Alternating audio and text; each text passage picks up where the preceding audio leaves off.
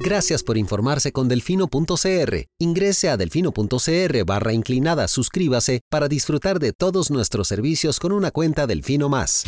Delfino.cr ¿Cómo vamos a meter al ratón a cuidar el queso? Al presidente no le gusta, lo trata de chop suey. Ay, por favor, llamen a sus compañeros, están tomando café o bocadillos, felices de la vida. A mí también me quiere mucho la gente. Cuando están en contra, entonces somos personas que no tenemos necesidades. Cuando están en contra, somos unos corruptos.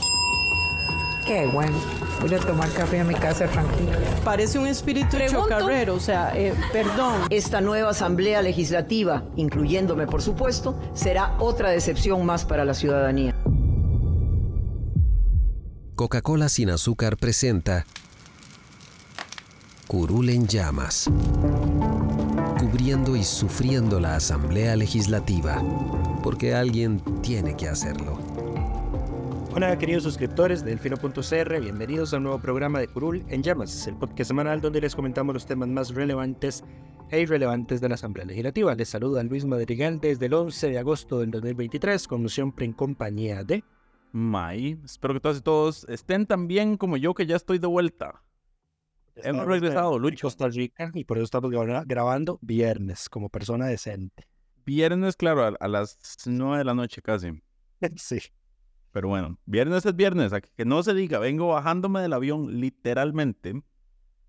Y ya está cumpliendo responsabilidades. Más de 20 horas sin dormir y aquí estamos listos para grabar el podcast. Pero bueno, los temas para esta semana. Vamos a hablar del proyecto para sacar a Costa Rica de la lista de países no cooperantes en temas fiscales de la Unión Europea, el cual ya tuvo un dictamen afirmativo. Vamos a hablar también del proyecto al impuesto a la propiedad de vehículos, mal llamado eh, el, para modificar el marchamo, porque el marchamo es mucho más que solo el impuesto, pero bueno, es, también fue dictaminado en, en la comisión especial. Y vamos a hablar del descaro, lo que he llamado yo el descaro de los nueve separatistas no independientes. Entiéndase, los que se fueron pero se quedaron. Todos Y de- muere. Exacto, del, del Partido Oficialista, por supuesto, y eh, de algunos varios temas varios. Pero empecemos con el proyecto para sacar a Costa Rica de la lista de países no cooperantes. May está indignado, está indignado por este proyecto, por el texto que salió dictaminado de comisión. Eh, May lleva peleando desde que este tema empezó. A ver, para esto hay que remontarnos un poquito hacia atrás, de cuando, de cuando el liberal progresista, el Partido Liberal Progresista, salió a hacer escándalo por la resolución de la sala constitucional que había, digamos, confirmado la constitucionalidad de la jurisprudencia en la sala primera, si no mal recuerdo, correcto. respecto al cobro que estaba haciendo el Ministerio de Hacienda a una serie de bancos y empresas, digamos, grandes que operan en el país, eh, cobrándoles impuestos sobre la renta por inversiones que habían hecho afuera con dinero que habían obtenido en Costa Rica, ¿correcto? Eso es, y es justamente el mismo tema por el cual nos meten en la lista de paraísos fiscales, por eso están vinculados. Estalló, Ahora- estalló al mismo tiempo, ¿verdad? A la Unión Europea no le llegó a tiempo en la sentencia de la sala. No, sí le llegó a tiempo, la Unión Europea dijo que tenía que ser por ley y no por interpretación judicial. Y es lo mismo que está diciendo la Asamblea, que la Asamblea está súper indignada desde ese entonces, bueno, alguna parte de la Asamblea está indignada con la sala constitucional desde entonces cuando yo creo que se le echa de más la culpa a la sala, o sea, en la sala simplemente, cuando es una acción de inconstitucionalidad sobre jurisprudencia de otra sala, y la sala nada más revisa de que, de Sí, que el tribunal tenga los elementos eh, correctos para haber resuelto lo que resolvió. Correcto. si uno lee la resolución, lo que la sala dice es el- la reacción del artículo bajo el cual Hacienda hace estos cobros es lo suficientemente amplio para que se entienda de que este cobro es correcto y por ende la jurisprudencia de la sala primera se sostiene. Ahora, vamos a hacer un paréntesis aquí antes de llegar a mi queja, porque el proyecto dictaminado es lo que tenía que ser, un proyecto que no, no reduce impuestos, no, que era el proyecto del, del, del PLP, que le bajaba un 10% a lo que pagaban las empresas em, sobre impuesto de la renta. No es renta global, que era lo que quería el Poder Ejecutivo meter como golazo y que proponía como única opción para sacarnos de la lista de paraísos fiscales. El texto del, del, De hecho, del proyecto está muy basado en lo que se utilizó en Uruguay para resolver este mismo tema. de hecho ahora que mencionas el proyecto del Ejecutivo, tan, tan inapropiado era, digamos, lo que pretendía, que el plenario aprobó sacarlo de la comisión especial y mandarlo a sendarios. Sí, sí, porque es que además es una reforma completa, eso ocupa una discusión, eh, a ver, si se puede tener la discusión de renta global, uno puede estar a favor o en contra, pero requiere una discusión que no es la, la de la urgencia de esa ley de la lista, que era la, la de la comisión, digamos. Correcto. Pero entonces, el, el texto en, en, en, su, en su cuerpo, digamos, los cambios que hace, está bien. El problema son los transitorios que introduce, porque lo que hace es que, y es que aquí, y voy a simplificar esto un poco, pero es que el berrinche viene de las empresas a las que se les ha cobrado estos, el, el impuesto por estos, eh, sobre las ganancias por inversiones hechas en el extranjero, porque entonces no conformes con la interpretación que hizo el Ministerio de Hacienda, que era que se les tenía que cobrar, fueron al contencioso administrativo, llegando hasta, hasta la última instancia, que era la sala primera, si no me equivoco. Y la sala primera reiteradamente, exacto. En más de, más de tres veces, no, dos veces es la que genera jurisprudencia según la sala constitucional. Correcto, la sala primera crea jurisprudencia, no conformes con lo que resuelve la sala primera, van a la sala constitucional a cuestionar esa jurisprudencia. La sala constitucional, como ya dijo Lucho, dijo, eh, bueno, di aquí la sala primera actuó bien y la interpretación es correcta. Entonces, no conformes con la interpretación de la sala, se van a pedirles a sus amigotes en la Asamblea Legislativa que les cambien la ley retroactivamente eh, para que no les cobren lo que les están cobrando y no cobrarles lo que les están cobrando es justamente la razón por la que nos metieron en la lista de paraísos fiscales de la, de, de la Unión Europea. Entonces es un, un, verdadero, es aprovecharse del impulso de esa decisión para meter un golazo, porque el transitorio lo que dice es que para los periodos previos, y yo insisto, este transitorio yo considero que es una interpretación auténtica y por eso está mal que se, que se meta en un transitorio, pero bueno, esa es otra discusión pero dice que para los, los periodos fiscales previos a la entrada en vigencia, donde no exista cosa juzgada, es decir, que no haya una resolución de la sala primera o de la última instancia sobre el tema, no se, no se les va a poder cobrar lo que ya, lo que ya Hacienda les cobró. Técnicamente Hacienda se va a quedar solo con los que, a los que ya les cobró. Exacto, los que ya cobró y ya, y ya la sala primera dijo, todo bien. Ajá, sí, van a ser los únicos, porque ahí a, esta gente a quién apela? Apela al Tribunal Fiscal del, del Ministerio de Hacienda. Apela al Tribunal Contencioso Administrativo, que se tarda un montón de años, ¿verdad? Apelan a la sala primera, que se tarda un poco de tiempo. Ahora, yo quisiera, yo quisiera saber que Hacienda me diga cuántos casos hay en esa condición, digamos. Ese es el, un dato que deberíamos pedir. deberíamos pedir. Para ver cuánto es lo, la bromita que nos va a costar este transitorio para los amigotes de, Sí, el tema, el tema también es que Hacienda no se ayuda porque don Nogui Acosta, en una audiencia sobre este proyecto, en la asamblea eh, le preguntaron, eh, pero bueno, esto solo se lo va a aplicar a los grandes, digamos, a las grandes empresas, a los, a los grandes contribuyentes, y dice, no, eh, yo con todo el que pueda. De la sala constitucional se lo voy a aplicar a todo el que pueda. Entonces el señor tampoco se ayuda, ¿verdad? Bueno, eh, eh, es, el, es el ánimo voraz del, del, Ministerio de Hacienda, como toda la vida. Em, entonces sí, metieron ese transitorio para que los, los, pleitos de ahorita, que no son cosa juzgada, pues entonces di quedan, quedan salvados por este proyecto de ley. Se mandó a consultar al Ministerio de Hacienda. A ver, el oficialismo vota en contra porque dice este proyecto no lo conoce la Unión Europea, no estamos seguros de que la Unión Europea la vaya a avalar. Eh, y el Frente Amplio vota en contra precisamente por el tema del transitorio que menciona que menciona Mike, que está, pues, digamos, en alguna medida tirando abajo la jurisprudencia de, de la sala. Mike estaba súper indignado de las Europas. Yo, eh, yo le decía ahí, a ver, ética y moralmente puede ser cuestionable. Cuestionable no, incorrecto. Incorrecto. Sin margen, sin margen de duda, digamos. Ok, cuestionable. Eh, puede incorrecto. Ser, puede ser cuestionable, pero no es ilegal. No, no, es, ilegal, es, es un descaro, digamos. Sí, sí, porque, digamos, si lo entendiéramos como ilegal, estaríamos entendiendo que una vez que ya la sala constitucional o digo, cualquier tribunal de la República dijo, resolvió algo sobre una ley vigente, eh, que ya eso no se puede cambiar, digamos, no es el caso. Y más en temas tributarios donde hay una reserva de ley por parte del, hacia la Asamblea Legislativa, y por eso es que el tema ha dado ahí tanto, tanto ruidillo desde entonces, además de porque la gente con plata, ¿verdad? Claro. Y es que, a ver, estos son, aquí ni siquiera gente, son empresas, que además ni siquiera son, en la su mayoría, empresas nacionales, son extranjeros.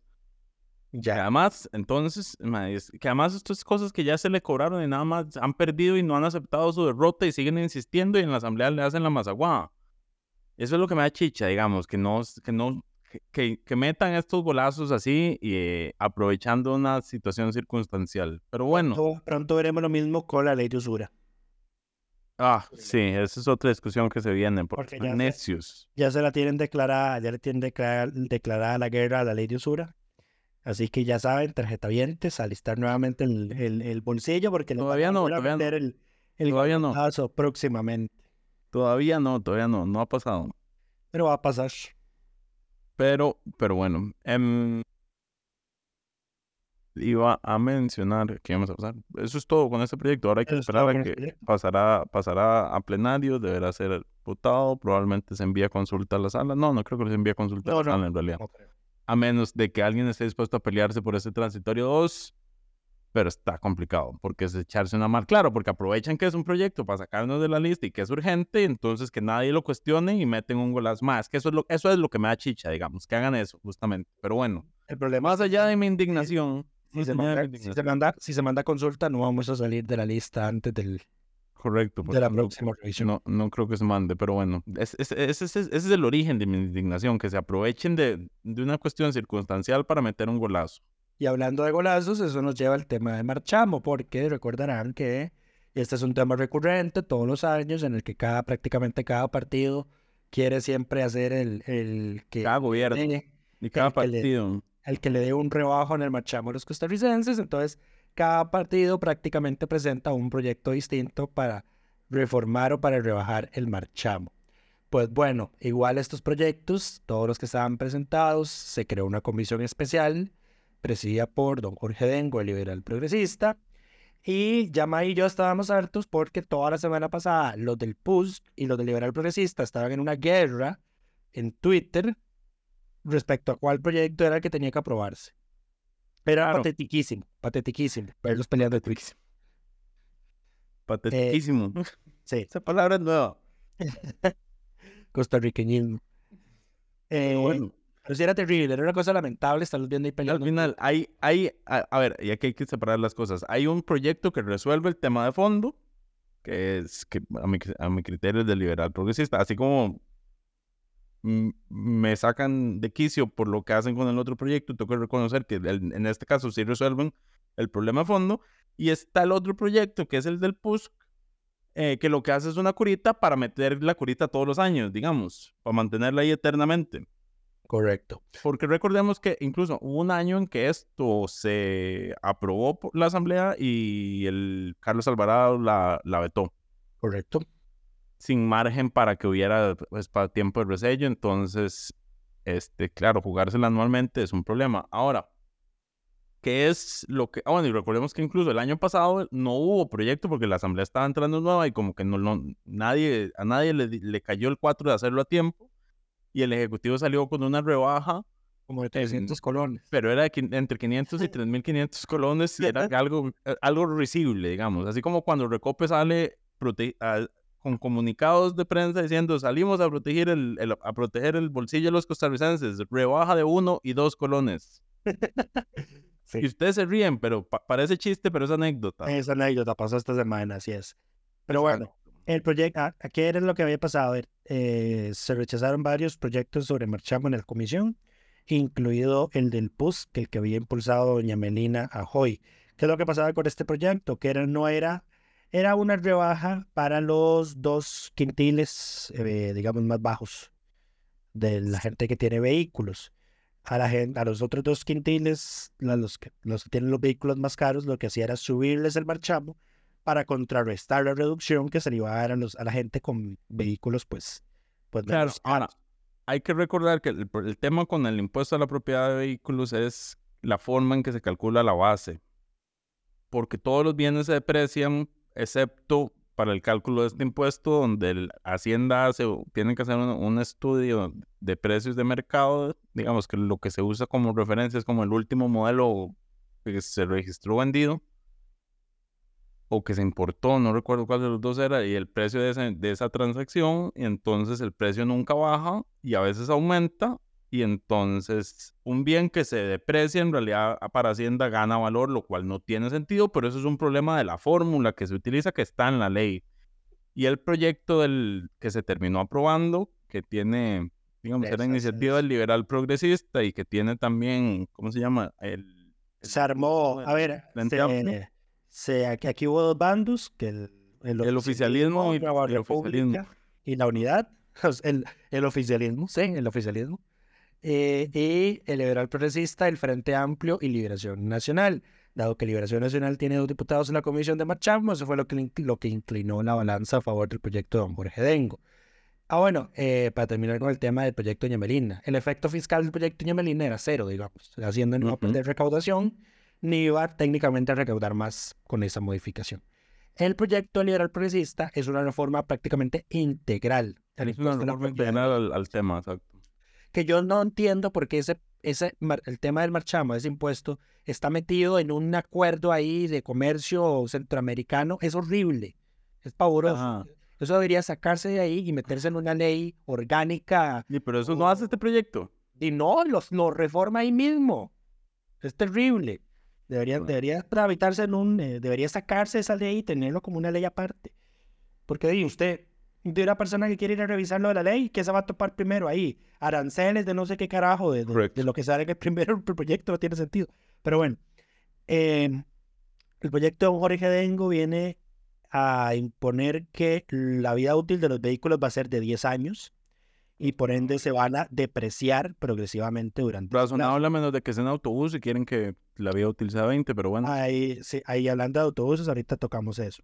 El monto para vehículos eh, de hasta 1,5 millones de colones va a ser de 23.110 colones. Ese sería el impuesto a pagar. De ahí en adelante. Ahora, recordemos, el impuesto no es el marchamo porque el marchamo tiene otros componentes. Ajá, va el SOA, varios timbres. Van los timbres de Scout. Pero cosas que pero el, dos terceras partes del marchamo usualmente es el impuesto. Para el caso de los vehículos, sí, en el caso de las motos no, porque siempre tienen un impuesto fijo de 8 mil colones. Correcto. Ah, bueno, eh, de ahí en adelante, si el vehículo vale más de 1,5 millones, pues establecen unos tramos sobre los cuales, en eso, sobre esos excesos, pues se va a cobrar una tarifa porcentual. Es como con los tramos del con los tramos, como con los tramos del impuesto sobre la renta, por ejemplo. Correcto. El tramo más alto sería de 3,5 50%, perdón, que es para los carros de 3,5, ajá. 3,5%. Eh, o de 19 millones. 19 millones, casi digo. Que igual es 3,5 sobre la diferencia. Ajá, correcto. O sea, si, si tenés un carro que vale 20 millones, por ese millón de más pagas... Eh, 3,50%. 35 mil colones. ¿Cuánto es 3,5 de un millón? Eh, vos sos el que sabe de mate al respecto. Pero bueno, según los cálculos hechos por el PLP, para poner ejemplos tangibles, un vehículo de 3 millones de colones va a pagar un marchamo de 26.860. 35 mil colones, tenía razón yo versus los 80 mil colones que pagar con la fórmula actual. No, no, hay una, rebaja significativa. sí, claro. Y además porque introducen, aparte de la del modelo tarifario que, en que se cobra por, por, por escala, porque introducen la depreciación. Sí. Eh, y bueno, para el caso de las motos, las motos de hasta 1,75 millones de colones van a pagar un monto fijo de 3 mil colones de impuestos, o sea, es una reducción respecto a los 8 mil que pagan hoy. Eh, y la tarifa más alta para los excesos va a ser de 1,25%. Y aquí viene el temita de los buses. Los taxis, los buses y los vehículos de carga pesada van a pagar un impuesto fijo de 23.110 colones. Esto mismo resulta problemático porque, número uno, perdón. Es más, de lo que pagan actualmente. Ah, sí, porque hoy pagan 8.000 colones, pero el, el problema es que los vehículos de carga pesada son los que más deterioran en la capa asfáltica del país y por ende deberían pagar más en el marchamo. Y en el caso de los buses, todos sabemos los peroles en los que nos hacen montarnos las empresas autobuseras. Em, y bueno, eso es lo que les van a cobrar. A ver, en el caso del, en el caso de los buses, eh, tengo que señalar que también el, el tema es que si se aumenta mucho el precio, se traslada a... Sí, porque todo lo traslada a tarifas. Correcto. Claro, aquí es, es insignificante porque son montos risibles. Estamos hablando de 23 mil colones al año. Sí. Eh, y aquí viene otra cosa, que es que se van a implementar descuentos de hasta un 3,84% para eh, por pesaje de los vehículos y por emisiones de carbono.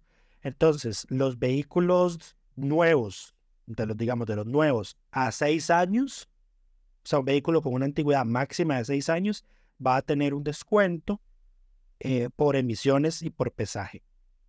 Sí, es una medida para fomentar que la gente no se deje vehículos viejos. Correcto, y transicionar, a, transicionar a energías limpias. Eh, y de hecho los vehículos eléctricos van a tener un descuento permanente, o sea que no se va a perder al año 6 del 0,01%. Eh, em, y lo otro es que se, Ahora, algo se, se, eliminó el componente de inflación de la fórmula. Por fin. Pero eh, no te, vamos a ver, estos, estos valores van a quedar fijos, May. No, o sea, lo que queda fijo son los tramos. Lo de los 23 mil colones va a quedar fijo porque no. Ah, lo de los autobuses. Pero es que lo de los autobuses es esa parte. Ah. Digamos, para. No, no, no, no, es que a ver, la, la. A ver, te voy a explicar por qué el componente de inflación no importa. Porque el precio del vehículo al momento de la compra ya tiene inflación. Ok. Entonces, digamos, los, los vehículos suben de precio también. Ajá. Entonces, y yo, si lo que voy a usar de referencia es el valor de compra y a partir de ahí aplicar la depreciación, no tiene sentido tener la inflación en la fórmula. Ok. La inflación podría aplicarse a los tramos que existen, pero eso haría que se pague menos. Entonces, la lógica sería que como los vehículos van a seguir, van a ir, van a seguir subiendo de precio, eventualmente van a pagar más por los, por los excesos en los tramos. Si no se ajustan los tramos, correcto. No, los tramos no se van a ajustar, dice el proyecto. Que es como el otro día estaba organizando randomly para un trabajo de la U el, el impuesto, el timbre del colegio de odontólogos. Ajá. Ese timbre se paga sobre todo producto vinculado al tema de odontología, digamos, las, las resinas, las sillas, las, todos los instrumentos que utilizan. Originalmente, y no tiene ajuste por inflación, era como que a partir de 100 colones paga la tarifa más alta. Entonces, di, ya a estas alturas todo paga la tarifa más alta. No creo que pase así en el corto plazo con estos tramos, pero ese, es el punto. Digamos, últimamente, si sacas la inflación, no, la inflación no tiene sentido en un impuesto de este tipo, digamos. Lo otro es que se elimina el, el monopolio que tiene el INSE, la recaudación del, del, del marchamo. Van a tener que autorizarse empresas privadas para que emitan los stickers y toda la cosa. Y por último. Eso es todo un temita. Em, ahora, este es un golazo, ¿ah? ¿Por qué? Porque, eh, eh, pues, porque el INS queriendo implementar Marchamo Digital y metes a empresas privadas con Marchamo Digital. No, imagino que van a tener que hacer, bueno, no va a ser, creo que no, creo que no es inmediato, pero en todo caso tendrían que hacer un convenio ahí de cooperación con las empresas privadas. Sí, eso, eso de quitar el monopolio es el legítimo golazo del PLP, digamos. Ah, sí, sí. Podían dejarles el monopolio perfectamente. Él nunca ha tenido ningún problema en la, en la ejecución de, de, esta, eh, de este seguro como para querer quitarle el, bueno, la pero actividad. La, Constitución dice que los monopolios están prohibidos y aquí, bueno, ahí tenemos un... Eh, y por último, se implementan pagos mensuales o trimestrales del impuesto, del, perdón, sí, del, marchamo. Esto quiere decir que usted no va a tener que ir a agarrar su aguinaldo todos los años para pagar el marchamo ahora puede decidir si paga el monto que le toca, que ya de por sí lo va a saber con antelación, porque ya esto es un cambio radical en la fórmula que se calcula, o sea, se va a poder proyectar a futuro eh, cuánto va a tener que pagar su vehículo, que la lógica sería que vaya pagando menos conforme el carro se deprecie. Eh, entonces usted puede dividir ese monto en 12 si lo va a pagar al mensualmente, o lo divide entre 4 si lo va a pagar cada tres meses. Y eso es, así es como quedó el proyecto de ley. Ah, muy bien, muy bien. Ahora, los, las quienes se oponen a este proyecto dicen, y yo no sé dónde sacaron la cifra, que el proyecto generaría un hueco de 50 mil millones, 50 mil millones de colones. Correcto. Lo cual me parece una cifra sumamente rara, porque lo, eh, según había señalado Hacienda en, el año pasado, Bueno, no, en e- este año el- lo que se recaudó el año pasado fueron 56.437 millones Por el impuesto. por el impuesto to- total, exacto. Mm, raro. En todo caso, Ah, bueno, no, Eh, no, mentira. sí, está raro que ese es el monto. La última, ah, bueno, no, esto fue la última semana de diciembre Ok. que entraron, eso que entraron 56 mil millones. Entonces puede que sí tenga sentido. Pero, de En nuevo, todo caso, el liberal progresista, digamos, siguen en aumento. sí, el- de hecho, el liberal progresista lo que usa para, digamos, para restarle importancia a ese supuesto hueco fiscal es que Hacienda lleva varios años subestimando los ingresos tributarios. Sí, para Entonces, por es que no hay ejemplo- plata y no, no trasladarla. Ajá, entonces, por ejemplo, en el 2021 presupuestó que iba a tener ingresos por 4,5 billones y recaudó un billón de colones más, 5,5. En el Quedan por 5 mil 2022, millones más. ajá, y, el 20 y en el 22, el año pasado, presupuestaron que iban a recaudar 5,4 billones, o sea, inclusive menos de lo que recaudaron en el 2021. Y terminaron recaudando 6,3 billones de colones. Yo estoy casi seguro que en Hacienda son tan falticos que se les olvida incluir en sus proyecciones las actualizaciones del impuesto de- del, del IVA. Que digamos, solo este año con el aumento en la tarifa de IVA de turismo y construcciones, que recordemos que ya esos tenían una entrada del impuesto de valor agregado escalonada y ya les tocaba entrar a la última etapa, me parece. O sea, pasar de 8 a 13, una subida de 5 puntos porcentuales. Solo con eso ya cubren lo que están, lo que van a dejar de recibir de, del marchamo. Si el marchamo es como, o sea, el impuesto a la propiedad de vehículos es ni el 1% de lo que recauda Hacienda, yo creo. Me parece, si no me equivoco. quién sabe, ¿no? Todos habíamos sacado eso hace ya varios años, pero habría que actualizarlo nuevamente. Eh, pero bueno, habrá que ver qué ocurre en plenario. Don Leslie Borges anunció la presentación de una moción para que esto no le aplique a los jerarcas de los supremos poderes y yo le veo un problema elemental a esa propuesta. Que no es En un todo caso- es una reforma completa. Exactamente, exactamente. Eso es lo que diferencia este proyecto de los anteriores. Entonces no tiene sentido introducir una norma de ese tipo porque implicaría tener los dos modelos de fijación del impuesto Permanentemente. permanentemente ahí. O sea, no, Sí, no no, tiene eso, lo... ma, eso- esa es la legítima em, propuesta populista de alguien que no entiende o no comprende las cosas. Si a los, o sea, y es que en todo caso a los, a los sumos, o sea, para, ¿de qué forma podría ejecutarse eso? Que el... Es que, digo, ver, es, es- que digamos... Pensemos que si le- porque si le- cuando, cuando se aplicó, se ejecutaba de buena fe, al jerarca le tocaba decir como, hey, a mí me toca precio completo, pero eran descuentos porcentuales sobre el, sobre el precio y eran temporales porque eran transitorios. Esto es una reforma completa, no tiene sentido introducir esas, esas ideas solo porque suena bonito para las cámaras decir como queremos sacar a los grandes jerarcas. No, Pero entonces, sí, pero digamos, bajo la lógica de que se meta, ¿cómo se metería? O sea, no le tomamos en cuenta la depreciación, que es uno de los factores ¿qué principales. es lo que vas a sacar? O, vas a decir, No, permanece es- con la fórmula original. Es que ahí- Y el- entonces el- Hacienda tendría que hacer todo el listado del precio de vehículos Ajá, para que poder cobrarle a los jerarcas sale más caro ajá. la idea que el- lo que se, re- se deja de recaudar, digamos, por lo que los altos jerarcas tengan que pagar. Así es. De hecho, bueno, de hecho, eh, de- lo que dice la moción de Don Leslie es lo siguiente, que para los años 20 2024, 2025 y 2026, el impuesto eh, que sea propiedad personal o de los cónyuges o convivientes, o sea, imagínense, se extiende más. Así como aquellos registrados a nombre de personas jurídicas en las que tengan participación los miembros de los supremos poderes, y ahí viene toda la lista, meten hasta las superintendencias, la Defensoría de los Habitantes, los jerarcas y miembros de la Junta Directiva de los bancos del Estado, de las instituciones públicas, será el valor registrado para el cobro del impuesto sobre la propiedad de vehículos automotores correspondiente al año 2023. Esa es la propuesta. sí. Por tres años, incluso ni siquiera es una cuestión permanente. No, no. O sea, ese señor, a veces, ¿por qué? No. Ok. Voy a, voy a callarme antes de que me censuren. Bueno, Que me, tengan- me tenga que autocensurar yo mismo. Pero bueno, Habrá, ay, habrá que ver qué ocurre, habrá que ver qué ocurre en plenario, eh, porque obviamente el- el- está el oficialismo. Nueva bueno, Nueva República dijo que iba a valorar en plenario eh, cómo votaba, ¿verdad? Entonces no está del todo confirmado que ellos vayan a votar en contra del proyecto. Don Leslie también habló a favor del proyecto de Jorge Dengo, nada más dijo que él quería que se aprobara esa moción.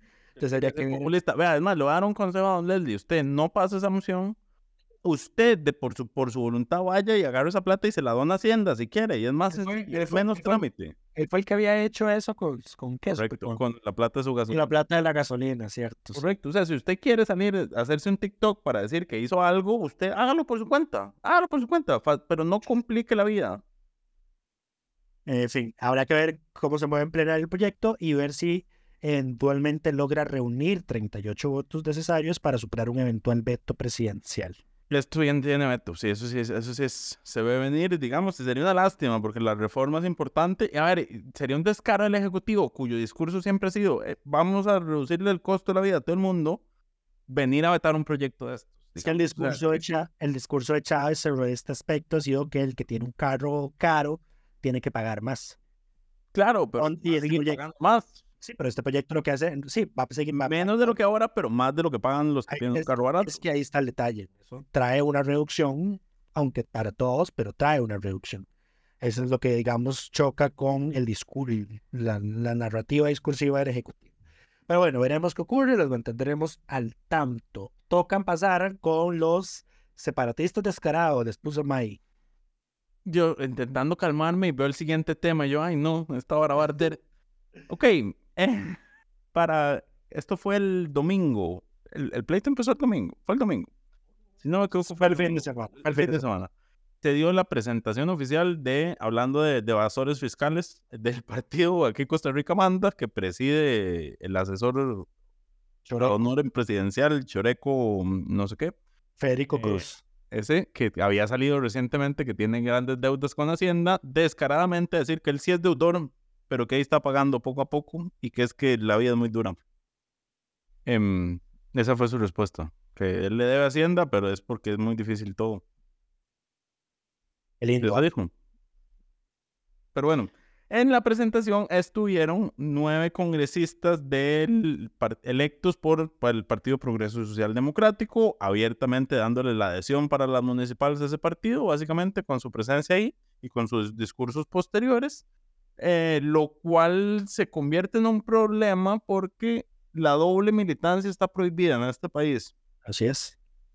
Y uno no estoy seguro que pueda estar en un partido político y ser representante electo por ese partido político, pero, y aquí hay un gran pero, no existen mecanismos para forzar a alguien a declararse independiente. No. En teoría, don Rodrigo Arias está analizando el tema y entiendo que ya se mandó una solicitud de eh, una solicitud de opinión consultiva al Tribunal Supremo de Elecciones, que en todo caso el tribunal sostiene la tesis de que la doble militancia en Costa Rica está prohibida. De hecho, Claro, pero es que el, el tribunal lo que va a decir es como mientras usted sea representante de el, el representante electo por este partido no puede tener otra militancia. Entonces lo que pierden es la militancia al, al- aquí Costa Rica manda, pero eso no les evita participar en actividades de ese, de ese partido. mm, no, yo Porque los lo diputados no tienen prohibición de beligerancia. No, no, yo entiendo, no, yo entiendo lo contrario. A ver, la lógica del tribunal siempre ha sido que, y esto digamos ocurre para las personas que solemos participar en las convenciones abiertas de los partidos que nos obligan a dar la adhesión, eh, vos conforme vas pasando de partido renuncias tácitamente al anterior. Así Claro, es como lo pero- entiende el tribunal. Sí, pero es, es- eso es para los, los simples mortales. Para las personas electas es un poco más complicado porque no existe normativa que le habilite al tribunal a decir como, ok, usted ya no está en ese partido, ya no lo representa ese partido, no es parte de esa fracción. A ver, Lo único que existe actualmente es que el diputado por su propio, por su propia cuenta se declara independiente. Yo no estaría tan seguro porque tenemos el antecedente de este Mae que entró a sustituir a Marinés Solís. Claro, pero recordemos que el tribunal le dijo que para asumir tienen que renunciar a la otra militancia. Ajá. Por- haber asumido cambian las reglas, porque no existe forma de obligarlos a declararse independientes. Ese es el problema. Y yo creo que por ahí es por donde va a terminar resolviendo el tribunal. Es como dice, ustedes no pueden tener militancia formal en este nuevo partido mientras sean representantes. O sea, no pueden participar en estructuras, sí, porque, pero no van a perder nunca la credencial por hacer eso, ni No, van a, es que- ni no, van es a que- ser automáticamente independientes por hacer eso. Nadie está hablando de pérdida de credenciales. El tema es el tema es el de la militancia. Ahora, habría que ver si ellos ni siquiera formalmente han dado la adhesión al partido. Puede ser que ni lo hayan hecho, digamos. Pero es un tema simplemente discursivo y de pose, porque recordemos que ya había diputados del PPCD que llevaban meses participando en actividades de otros partidos políticos. Teníamos un diputado de Liberación haciéndole campaña al PUSC en Occidente, ¿no? Ajá, también, sí. Eh, Ulate. Eh, Daniel Ulate. Daniel Ulate, sí. Ah. Que por cierto, a Liberación lo intentó suspender y el tribunal no lo dejó. Ajá, pero eso es porque eso era más por, por vacíos procedimentales de Liberación. Pero bueno, ese tema ha generado, digamos, controversia al interno de la Asamblea, porque obviamente la oposición agarra esto para hacer fiesta y es como, bueno, y entonces ahora, ¿quién es la jefa de fracción? Eh, ¿Quién es la Don Rodrigo, ¿de qué fracción son, verdad? Ya ni de ahora, ya no de Progreso o, de Costa Rica más.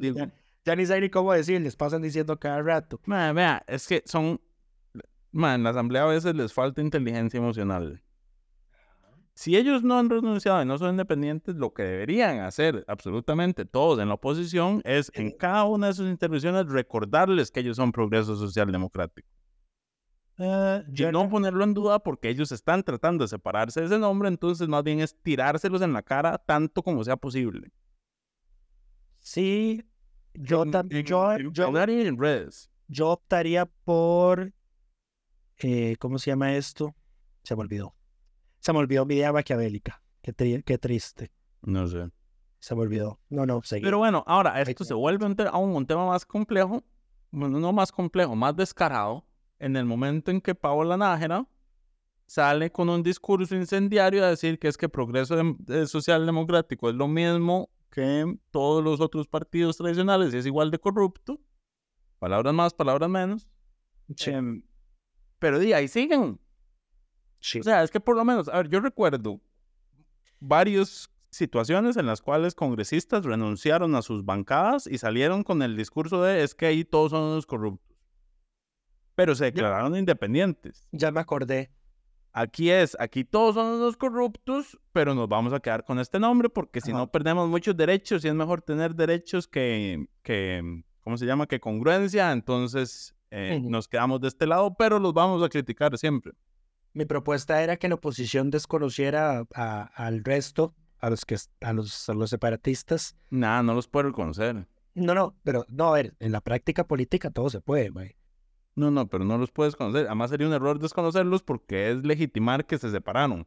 Si los más no se han separado, lo que tenés más bien que evidenciar es que no están separados, que siguen representando ese partido, más allá de que en, en redes salgan diciendo otra cosa. No, yo estoy seguro que eso no le va a, no va a tener el efecto en la gente.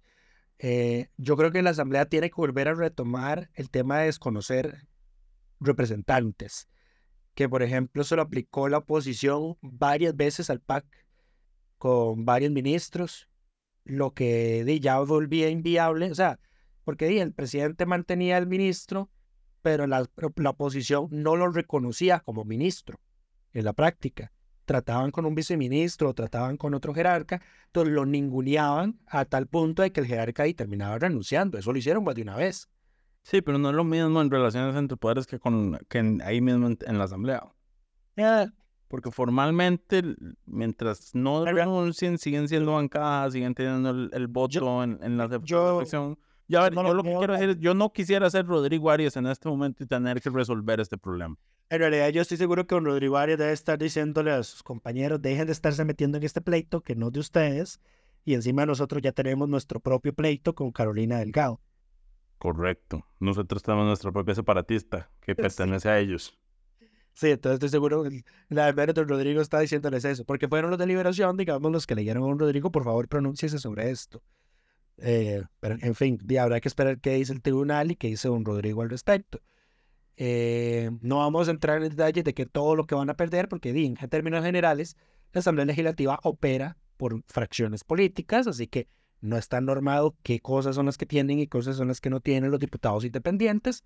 Ya hemos tenido más de 30 ejemplos, creo que a lo largo de la historia, respecto a ese tema, así que ya todos sabemos qué es lo que le pasa a un diputado cuando renuncia al partido por el que fue electo. Correcto. Pero bueno, en, pasemos a algunos temas varios, cosas que se aprobaron esta semana. El proyecto de Coligalleros, Lucho, eso tenía que ver con una extensión a los permisos en la zona de Guanacaste, ¿no? Sí, señor, correcto. ¿Y cuándo se extendió? Del 16 de agosto del 2023 al 10 de febrero de 2025. Si esa ley no se firma, pronto quedan con unos días ahí vacíos, no se firma y se publica. Hablando de se publica, em, y en temas varios, la diputada Vanessa de Paul Castro presentó una reforma constitucional, bueno, y nueve firmas, diez firmas más me parece, presentaron una reforma constitucional para ponerle un límite al plazo que tiene el Ejecutivo para mandar a publicar un decreto legislativo que no veta. Lo, lo vi y estoy absolutamente a favor. Correcto. Entonces lo que hace es que, a ver, actualmente la Constitución dice que el Ejecutivo tiene 10 días hábiles para vetar. Para, vetar. Pasado ese plazo ya no puede vetar, pero no dice hasta cuándo, o sea, queda en un limbo, tiene que enviarlo a publicar eventualmente, o sea, tiene que firmarlo y publicarlo eventualmente, pero no queda claro ese plazo. Entonces, hay proyectos que han estado años sin ser firmados y sin enviarse a publicar. de em, hecho, había un caso de un proyecto de ley de doña Carolina Hidalgo, ¿te acordás? La última vez que yo revisé, pues yo pedí este dato hace poco y había varios que ya tenían por lo menos, o sea, más de medio año. Eh, recuerdo la reforma al colegio de odontólogos, justamente. Ajá, también. Eh, que tenía, que todavía no se dio publicado, yo creo. Eh, sí, bueno, y, eso, y eso fue en diciembre, enero de este año. Ajá, el proyecto de doña Vanessa es que vencido el plazo que tiene el Ejecutivo para, para vetar y obviamente publicar, la Asamblea Legislativa es la que se va a encargar de mandar a publicar el, la ley Correcto. a, que se, a que se ejecute. Lo que hace son 10, 10 días hábiles para vetar y 10 días hábiles para publicar, o sea, básicamente en un plazo máximo de un mes, más o menos. Eh, una vez aprobado un, una, un, un, proyecto de ley, tendría que estar ya publicado. Y, a ver, eh, urgente esta reforma constitucional. Sí, absolutamente, absolutamente de acuerdo. Por favor, bueno, no se le puede dar vía rápida, qué triste. No, pero sí, las reformas no tienen vía rápidas. Son, es una reforma súper importante que debería tener el apoyo unánime de la Asamblea Legislativa. Eh, al final y al, al fin y al cabo beneficia a todos Excepto el oficialismo, que el, oficialismo actual lo que ha hecho es dejar de vetar y dejar ahí en el limbo las cosas que no quiere que, se aprueben. Como por ejemplo el reglamento de la ley de voluntades anticipadas, que llevo un año preguntando que cuándo van a sacar el reglamento, que se tuve que no, un recurso de amparo para ver cuándo iban a sacar el reglamento, y todas las veces que pregunto me dicen, está en revisión final y pendiente publicación, está en revisión final y pendiente publicación. Yo sé que no viene el caso porque es un reglamento, pero eso también es un problema que ha estado usando el Ejecutivo y en general los gobiernos, de que una ley dice, el Ejecutivo reglamentará esta ley en tres meses, en un mes, en X cantidad de meses, y se lo pasa por el arco del triunfo. O sea, esta ley, esta, esta, la ley de voluntades anticipadas eran seis meses después de promulgada para reglamentar. Y ya vamos para casi un año desde que se vencieron los seis meses. Y el reglamento nada que sale. Correcto. Me indigna personalmente. Ese, ese, ese, el retraso en ese reglamento me, me afecta personalmente. Por eso me molesta tanto. No te afecta personalmente, pero bueno. El otro tema, varios que vamos a mencionar, es que ya se aprobó en primer debate el proyecto al que se le dio vía rápida eh, para trasladar un parque de la municipalidad de Goicoechea al MOP, que es una necesidad para terminar Circunvalación Norte. Em, este proyecto lo había presentado el oficialista, pero la, polémica del proyecto es que el, presidente había aprovechado un día en redes sociales para tirarle a miembros del Consejo Municipal de Goicochea y culparlos porque no se pudiera avanzar con este tema, cuando sabía que se requiere una ley para, para poder hacer la, el cambio de el cambio de ¿cómo se llama? De, Desafectación, no, no, no, es, es que... Es, una, el término correcto para este caso es una mutación de Maniel. Eso, se le cambia su fin, básicamente. El tema, el tema es que el alcalde de la municipalidad de Huicochea quería darle permiso al MOB de entrar al terreno, así como por así, que es un parque, o sea que tiene una protección constitucional, porque la sala dice que en estos casos los espacios recreativos son partes comunales que no se les puede pasar por encima por decisiones administrativas. No se puede disminuir, de hecho hay que compensarlos. Y en este caso, el proyecto de ley compensa con un terreno nuevo y además le devuelve una suma monetaria a la municipalidad por el dinero que había invertido en ese terreno. Eh, pero bueno, el alcalde de la municipalidad quería dejar que el MOB entrara ahí sin una ley. El Consejo Municipal se le paró, la Procuraduría le dijo, no puede hacer eso. Eh, y entonces cumplir con la ley eh, para el presidente de la República es retrasar el progreso del país. Correcto, pero entonces además tiró que quienes estaban retrasando eran candidatos a alcaldes. Entonces aquí es donde volvemos a los temas electorales de las municipales, de que a mí me parece que el presidente anda tanteando que tanto le van a dejar tirar línea en, en campaña cuando en campaña municipal. Sí. Eh, ya el PUSC anunció que lo va a denunciar por beligerancia política. muy bien.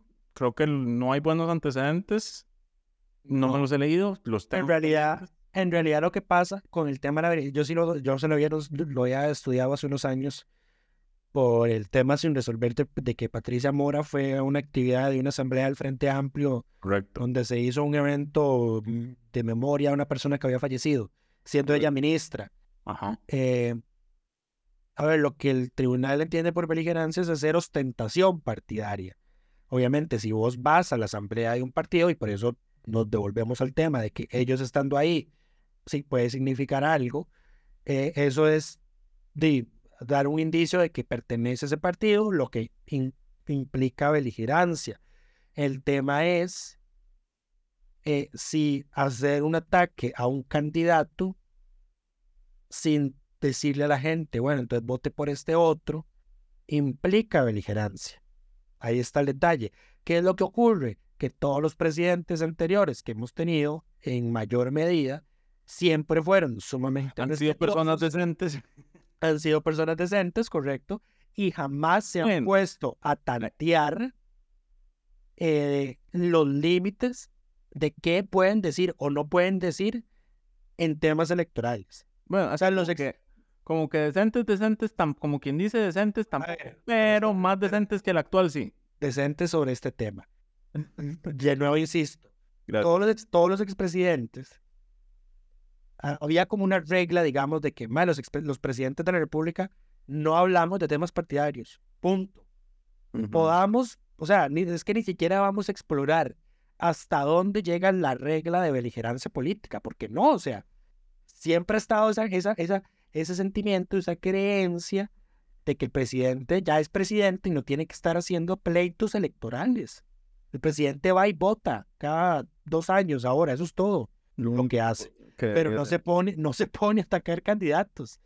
Cambio este presidente anda tanteando las reglas y vamos a ver qué resuelve el Tribunal Supremo de Elecciones. Yo creo que no, lo, no, no va a resolver nada. O sea, yo creo que rozan beligerancia, pero el tribunal va a decir que todo bien. Otra cosa, mariposa.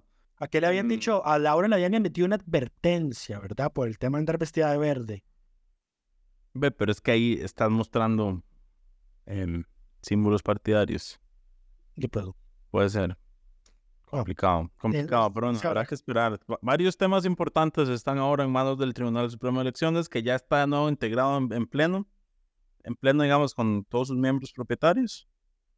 Em, y sí, eso es todo por esta semana. Le, dijimoslo al diputado de la semana, disculpen, es que no, de nuevo, 20 el, el, diputado de la semana, don Jorge Gorrozabal, por el proyecto de Marchamo eh, a pesar de que yo sé que él es el que está detrás del, del, tema de la lista negra, eh, de la lista de paraísos fiscales de la Unión Europea, vamos a dárselo porque el, de Marchamo quedó muy, bonito. Sí, sí, francamente quedó muy, muy bonito. esperemos, esperemos que se logren los 38 porque este ejecutivo yo sí lo veo vetando ese proyecto. O bueno, no vetándolo y dejándolo en el limbo. Sí, puede ser. Pero bueno, esto por esta semana. Recuerden, lunes feriado, así que vamos a tener una semanita legislativa corta. Y bueno, nos escuchamos la otra semana. Coca-Cola sin azúcar presentó Curul en llamas, cubriendo y sufriendo la Asamblea Legislativa, porque alguien tiene que hacerlo.